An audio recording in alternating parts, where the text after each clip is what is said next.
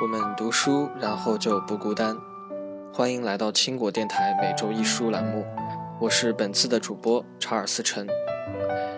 今天分享的书籍是《清醒思考的艺术》，由哈尼路推荐。书的作者罗尔夫多贝里是一位瑞士的经济学博士，也是瑞士机构 Get Abstract 创始人之一。这本书自2011年出版之后，在德国非小说畅销榜上排名年度第一。一些高端读者都大加赞赏，比如德国著名的罗兰贝格咨询公司创始人罗兰贝格就推荐此书。黑天鹅作者塔勒布评价多贝里说，他专业知识和创造才能的结合是自文艺复兴以来都很少见的。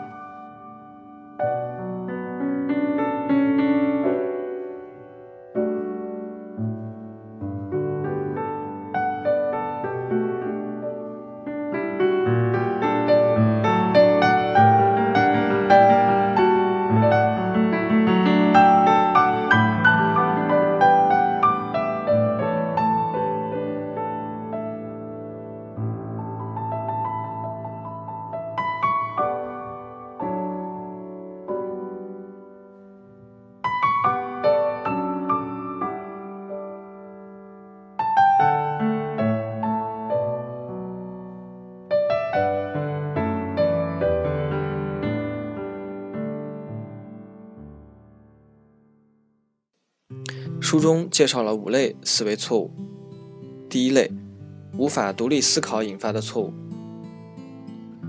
主要包括从众心理、权威偏误、光环效应、团体迷思。从众心理，我们在做判断的时候，并不总是完全遵照我们自己的内心怎么想的就怎么决定，而是经常会受一些其他因素的影响，比如群体。想象一下。你去参加一场音乐会，在十字路口遇见一群人，他们都仰望天空，你不加思索也会仰头观看，这就是从众心理。从众心理有时会被含糊地称为随大流，只要别人做什么，我也跟着做什么，我的行为就是正确的。换言之，越多的人认为一个想法正确，这个想法就更加正确，这当然是荒谬的。权威偏误。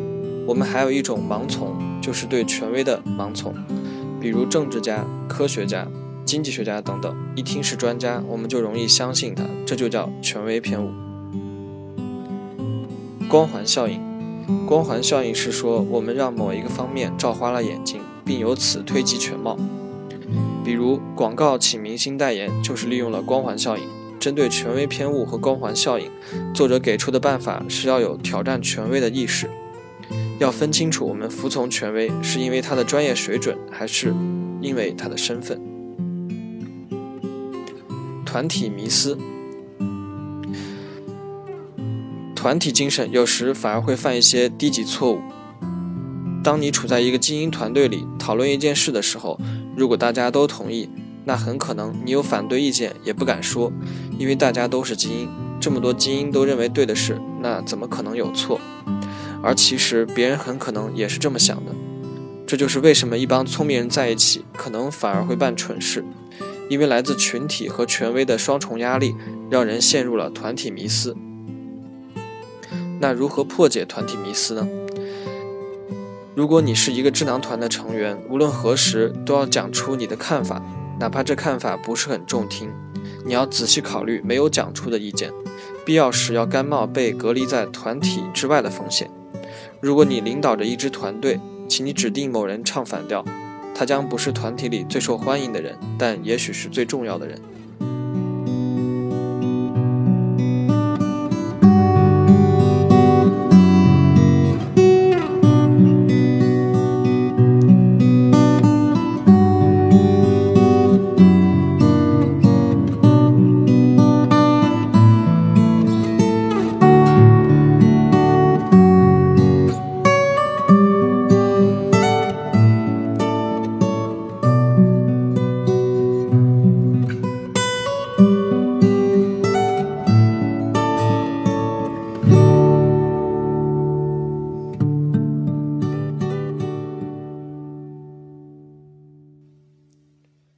第二类错误，情感偏误导致的错误。人比较容易受到情绪、情感因素的影响，这些情感包括渴望友善、希望被人喜欢等。互惠偏误，我们多数人的天性都不喜欢欠人情，一旦欠了，就有一种亏欠感。那当以后这个人要求你干什么事儿的时候，你很难拒绝，而这时候你要付出的，很可能比你当初欠的人情代价要高昂得多。有的人就会利用这种心理，让我们犯错。几十年前，美国有一个教派，教徒都统一穿粉色长袍，很容易认。他们会在车站、机场这类地方跟你搭讪，特别真诚热情，送你花或者各种小工艺品，完全免费，也不需要任何回报。但当你在另一站下车的时候，又会有他们别的教徒走过来找你募捐，很多人都会中招。这种现象心理学上就叫互惠偏误。我接受了你给我的好处，那我心理上就会默认我也有一个潜在的义务给你好处。当你被索要这种好处时，就很难拒绝。这就是俗称的“吃人嘴软，拿人手短”。禀赋效应，我们感觉我们拥有的东西比我们没有拥有的更有价值。换句话说，当我们出售某物时，我们要求的钱多于我们自己愿意为它支付的钱。就是在一个物品的客观价值之外，又附加了我们的情感价值，导致判断失准。这是人的一种常见心理。禀赋效应会造成囤积癖，爱留一些旧物件，舍不得处理。大多数是没用又占地儿的。禀赋效应还会让我们错过重要的机会。查理芒格是沃伦巴菲特的合伙人和挚友，亲身经历让他了解了禀赋效应。年轻时，人家提供给他一个利润特别丰厚的投资机会，只可惜他当时手里没有流动资金，要进行新投资，他必须卖掉他的股份，但他没有这么做，禀赋效应阻止了他，芒格就这样与一笔五百多万美元的利润失之交臂。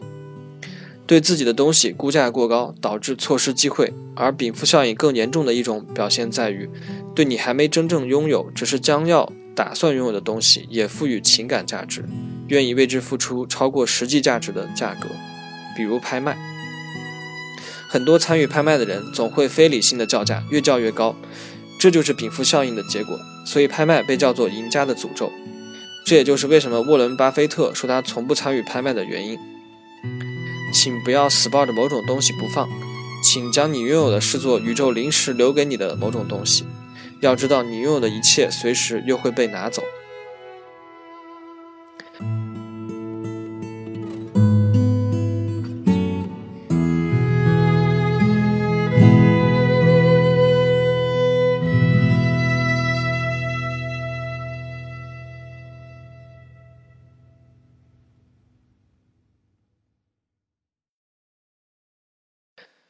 三类概率导致的失误，其实多数跟统计学相关的错误都是因为忽视概率而产生的。忽视概率偏误。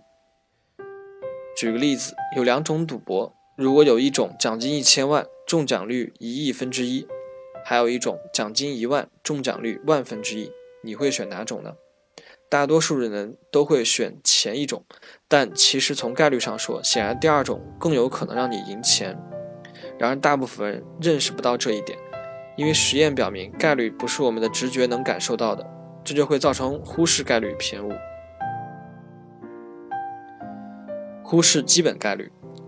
Marcus 是个瘦瘦的男人，他戴眼镜，爱听莫扎特的音乐。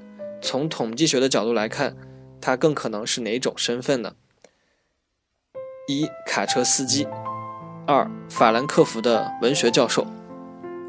大多数人会选二，这是错的。德国的卡车司机要比法兰克福的文学教授多得多，因此 Marcus 是一位卡车司机的可能性更大。即使他爱听莫扎特的音乐，为什么大多数人都会选错呢？精确描述误导了我们，让冷静的目光偏离了统计的真相。零风险偏误。假设你必须玩俄罗斯轮盘赌，你的左轮手枪的枪膛里可以装进六发子弹。你像转动抽彩轮盘一样转动你的枪膛，拿枪口抵着你的额头，扣下扳机。那么第一个问题，假如你知道枪膛里有四颗子弹，你愿意付多少钱来将四颗子弹中的两颗从枪膛里取走？第二个问题，假如你知道枪膛里只有一颗子弹，你愿意为取走这颗子弹支付多少钱？对大多数人来说，这是明摆着的。第二种情况下，你愿意支付更多，因为那样一来，死亡的风险就降到了零。如果单纯看死亡的概率降低的幅度，这是没有意义的，因为第一种情况下，你将死亡概率降低了三分之一，而第二种情况下降低了六分之一。因此看来，第一种情况对你应该更有利。但某种东西在驱使我们过高的评价零风险。我们追求零风险，往往忽略了成本。也就是说，为了实现零风险而付出的成本，可能比承担一部分风险的成本要高得多。追求绝对的零风险是不切实际的。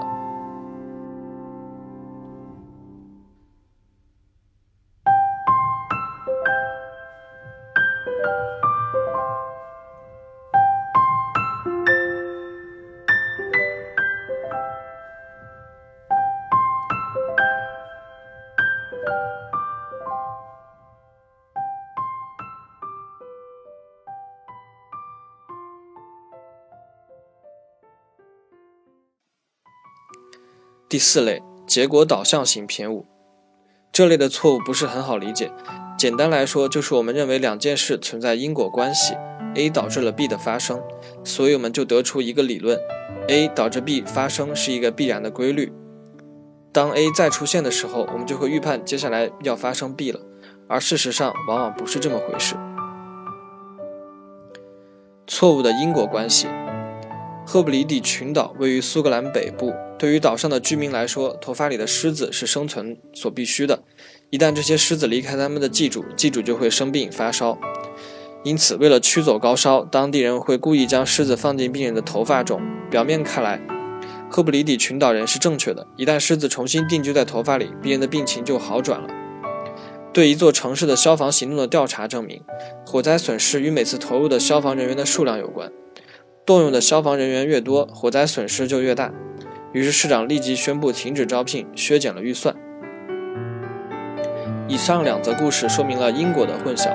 狮子离开祭主是因为祭主发烧了，他们的脚烫得受不了。一旦祭主烧度减退，他们自然乐于返回。火势越大，投入的消防人员自然就越多。相反的逻辑当然是不成立的。我们往往看重结果，当一件事结果不好，我们就会质疑当时的决定是否正确；当结果很好的时候，我们就会觉得自己当初的决策英明无比。其实结果并不能作为判定的依据，因为能够影响结果的因素太多了。有时候好结果仅仅是因为运气好。事后诸葛亮偏误，用结果倒推原因是一种普遍的心理现象，叫事后诸葛亮偏误。它让我们相信自己是很好的预言家。而事实却不是这样，就会导致我们傲慢，误导我们做出错误的决定。可以恰如其分地称为“我早知道”现象，即事后回顾时，一切都显得是可以理解的、不可避免的。游泳选手身材错觉，我们看那些职业游泳选手身材特别好，觉得他们的身材是每天游泳锻炼出来的，但很可能这是把选择标准和结果搞反了。这些人之所以成为游泳选手，是因为他们首先就拥有健美的、适合游泳的身材，游泳锻炼只是帮助他们保持和提高了身材。幸存偏误，幸存偏误是指由于日常生活中更容易看到成功而看不到失败，你会系统性的高估成功的希望。成功就像是一种幸存，概率是非常低的，但这种事的曝光率却是超高的，所以可能会对人造成一种误导。日常生活中，我们更容易注意到别人的成功而不是失败，因为媒体只会把成功者的故事写出来给你看。这种思维倾向会让我们系统性的高估成功的希望，对成功抱有一种幻想，认识不到成功的概率有多低。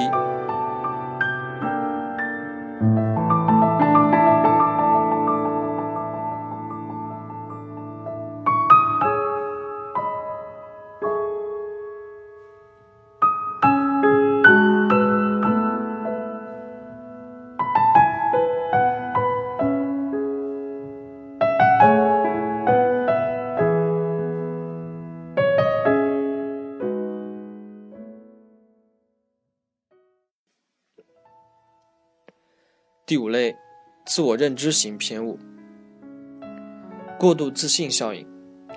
这里有一个实验，实验者随机调查一群法国男人，问他们是不是高出平均水平的好情人。可能是因为法国人都比较浪漫，百分之八十四的人回答是，而所谓的平均水平就是百分之五十。这么看来，至少有百分之三十四的人过度自信，高估自己。我们制定计划的时候，往往会乐观自信，对风险和困难因素考虑不足。自利偏误。为什么从不自责？自利偏误是指对一件事，我们常常会做出有利于我们的解释。成功归因于自己，失败归于外因。比如公司业绩好，公司主管会认为是自己领导有方；而公司业绩差，主管认为是手下不给力，或者各种客观因素，而不愿意认真考虑自己是否有责任。为什么会将成功归因于自己，而将失败归因于他人呢？最简单的原因可能是，这样会使我们感觉好一些。基本特征谬误，基本特征谬误是指系统性的高估人的影响，在解释某些东西时低估情境因素。比如提到二战，我们会觉得是因为希特勒；说到一战，我们会觉得是因为萨拉热窝刺杀事件。但真实情况比这复杂多了。其实，在复杂情况当中，单个人的影响力是微乎其微的。一家跨国公司的表现，首席执行官的能力没有多大影响；一个大国的经济运行，财政部长和央行行长决策的影响，往往也不是最重要的。但人们在分析事物时，喜欢夸大人的作用，因为我们喜欢戏剧性，喜欢把具体的人想象成最重要的。这当然也是清醒思考时需要警惕的一个地方。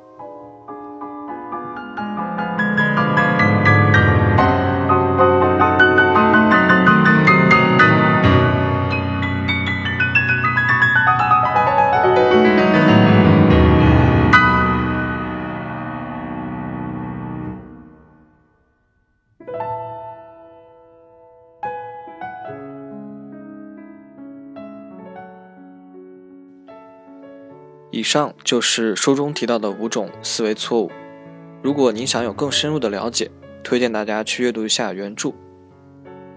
今天的分享就到这里，感谢大家的守护和聆听。更多好文，请关注我们的微信公众号“德国华人书友会”。让我们下次再会。